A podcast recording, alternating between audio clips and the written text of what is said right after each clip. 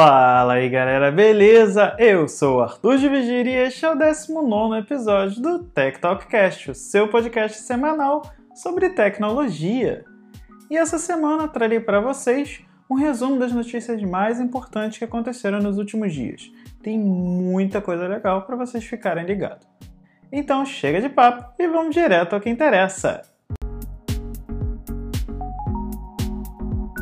E a primeira notícia de hoje continua sendo a batalha épica entre a Apple, a Epic Games, dona do Fortnite, e o Google. Essa semana o foco foi total entre a produtora de games e a maçã.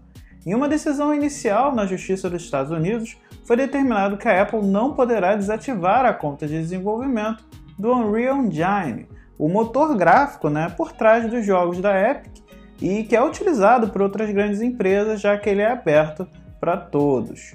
Porém, ainda seguindo essa decisão, a Apple poderia sim remover a conta que disponibiliza os jogos da companhia. E no dia 28 desse mês, conforme prometido pela maçã, a conta da dona do Fortnite foi cancelada e com isso, a página do jogo não está mais disponível na App Store. Assim como quem tinha o jogo instalado né, não consegue mais abrir o aplicativo. Além disso, durante as duas últimas semanas, várias pequenas confusões aconteceram entre as duas empresas, como por exemplo, um e-mail da Epic para os seus clientes informando que a Apple estava bloqueando as atualizações do jogo, enquanto que a dona da iOS divulgou e-mails enviados pelo CEO da empresa de games em que ele solicitava um acordo especial para diminuir essa taxa né, de pagamento de 30%. Bom, como eu falei no último episódio, essa briga está longe de acabar, então vamos ter que aguardar um pouquinho mais é, para ver o que, que vai acontecer. Agora, outra confusão em que a Apple está envolvida, e como eu falei aqui no episódio sobre a WWDC, o novo iOS irá reduzir as possibilidades de rastreio dos usuários nas propagandas né, que são exibidas pelos aplicativos, dando então a possibilidade né, do, do usuário desativar ou não essa funcionalidade dividido por aplicativo. Pois bem, Mark Zuckerberg, dono do Facebook, uma das empresas que mais ganha dinheiro com propaganda na internet hoje em dia, divulgou um post essa semana criticando essa decisão da maçã, dizendo que as receitas de propaganda né, da empresa irão cair em cerca de 50%. E seguindo o CEO do Facebook, outros anunciantes divulgaram suas preocupações quanto a isso, dizendo, por exemplo, que a Apple pode estar induzindo o usuário a pensar se ele está realmente confortável ou não por esse rastreamento de propaganda nos aplicativos e sites. Essa é mais uma daquelas brigas que teremos que aguardar um pouco mais para ver o que vai acontecer, já que o iOS 14 provavelmente deve ser lançado em setembro. Então, só nos resta esperar e ver o que, pode acontecer.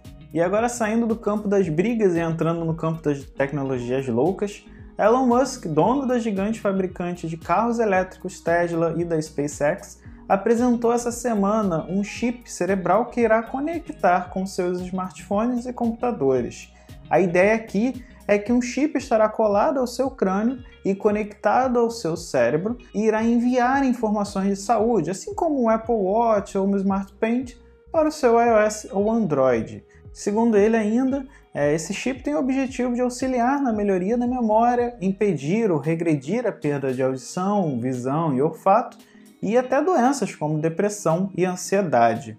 É, hoje esse chip está sendo testado em porcos, né? E foi exibido em um vídeo durante uma live apresentada pelo CEO durante essa semana, além de já estar em fase final de testes de segurança pela FDA, algo como uma Anvisa, né? É, aqui do, do Brasil, só que nos Estados Unidos. E em breve poderá ser testado em humanos.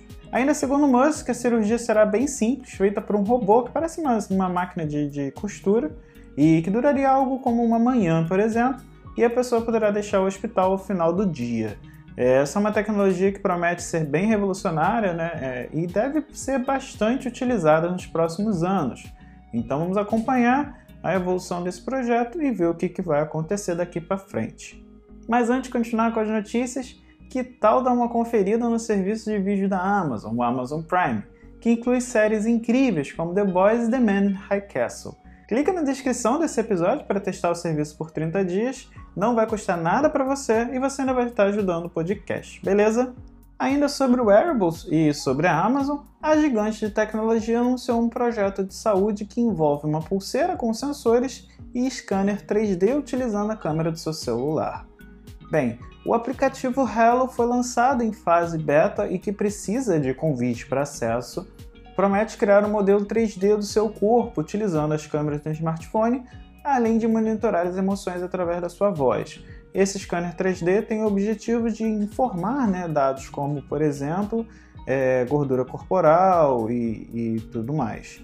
A pulseira não tem tela e possui apenas sensores para monitoramento de saúde e custará algo em torno de 99 dólares. Já o aplicativo será vendido como um serviço e custará apenas 3,99 por mês, também em dólares.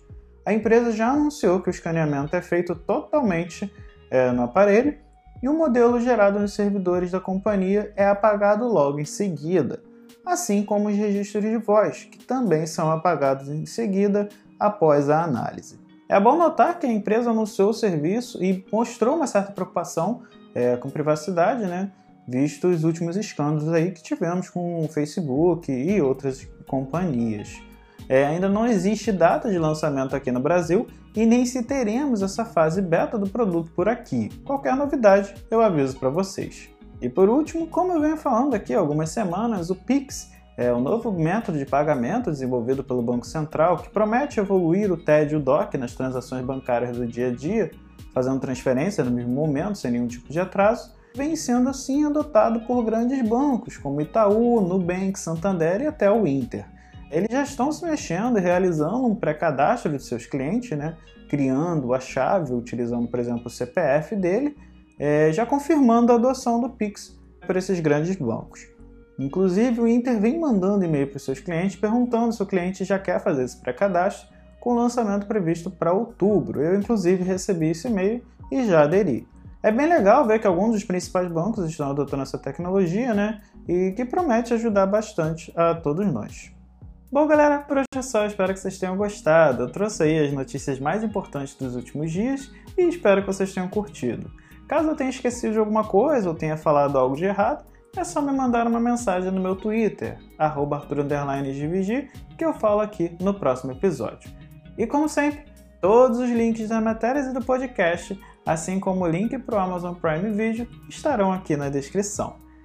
E não se esqueça, compartilhe esse episódio com seus amigos e familiares. Deixe um like na sua plataforma de podcast favorita.